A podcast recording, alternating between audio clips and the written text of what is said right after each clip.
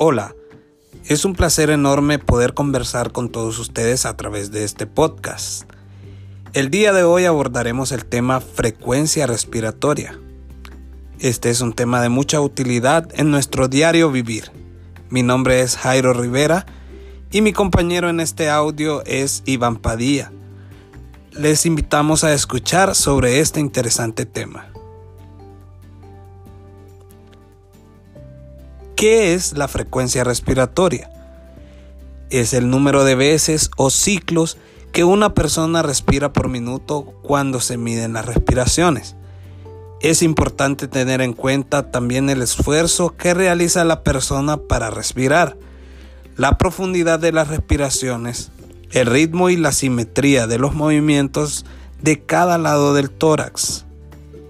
El objetivo de la frecuencia respiratoria es conocer las variaciones de la respiración del paciente para valorar su estado y curso de la enfermedad.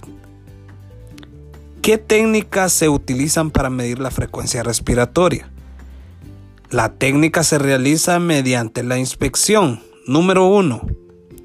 Lo más cómodo posible y sin alertar al paciente. Mire y cuente los movimientos torácicos. A esto le llamamos expansión torácica. Número 2. Cuente durante 30 segundos y multiplique este valor por 2. Si la respiración es regular, controle durante un minuto o más tiempo si es necesario en pacientes con respiración irregular. Número 3. Registre el dato, interprete y actúe según el hallazgo. Hay factores que hacen variar el número de respiraciones y debemos conocerlas. Número 1. Con el ejercicio. La actividad muscular produce un aumento temporal de la frecuencia respiratoria. Número 2. El sexo. La respiración en la mujer es más rápida si la comparamos con la del hombre. Número 3. La hemorragia. Esta provoca un aumento de la respiración hasta el shock. Número 4. La edad. Niños de meses, 30 a 40 respiraciones por minuto. Niños hasta 6 años, 26 a 30 respiraciones por minuto. Adultos, 16 a 20 respiraciones por minuto. Ancianos, menos de 16 respiraciones por minuto. ¿Qué hallazgos anormales podemos encontrar en la frecuencia respiratoria? Bradipnea. La bradipnea es la lentitud en el ritmo respiratorio. En el adulto, menor de 12 respiraciones por minuto. Taquipnea. Aumento en el ritmo respiratorio persistente. En una respiración superficial y rápida en el adulto mayor de 20 respiraciones por minuto. Hiperpnea, respiración profunda y rápida de frecuencia mayor a 20 respiraciones por minuto en el adulto. Apnea, ausencia de movimientos respiratorios. Disnea, sensación subjetiva del paciente de dificultad o esfuerzo para respirar.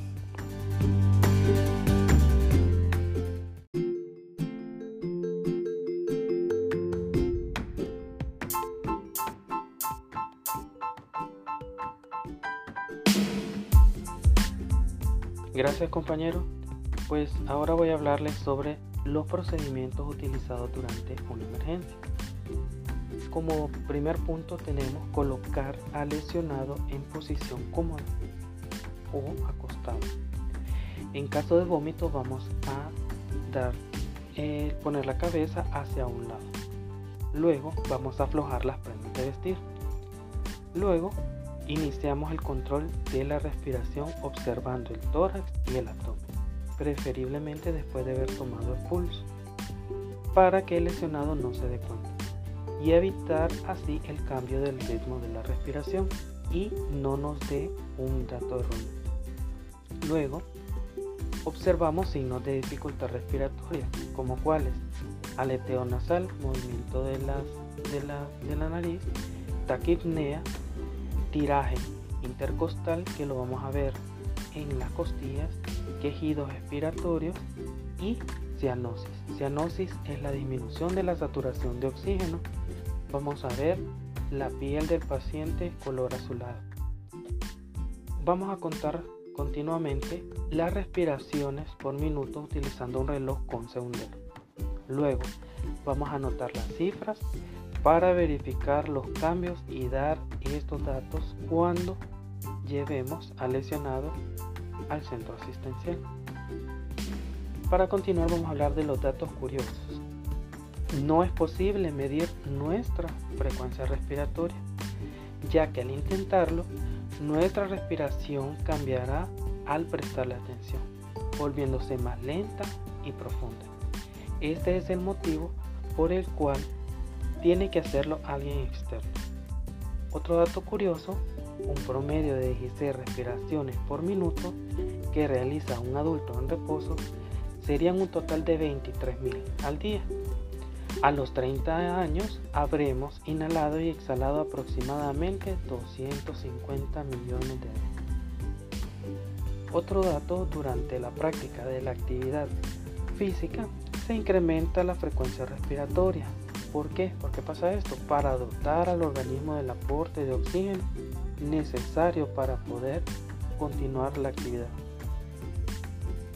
Investigaciones científicas recientes demuestran que la respiración, si es rápida, superficial y sin foco, puede contribuir a una serie de problemas, como cuáles la ansiedad, la depresión, la presión arterial alta.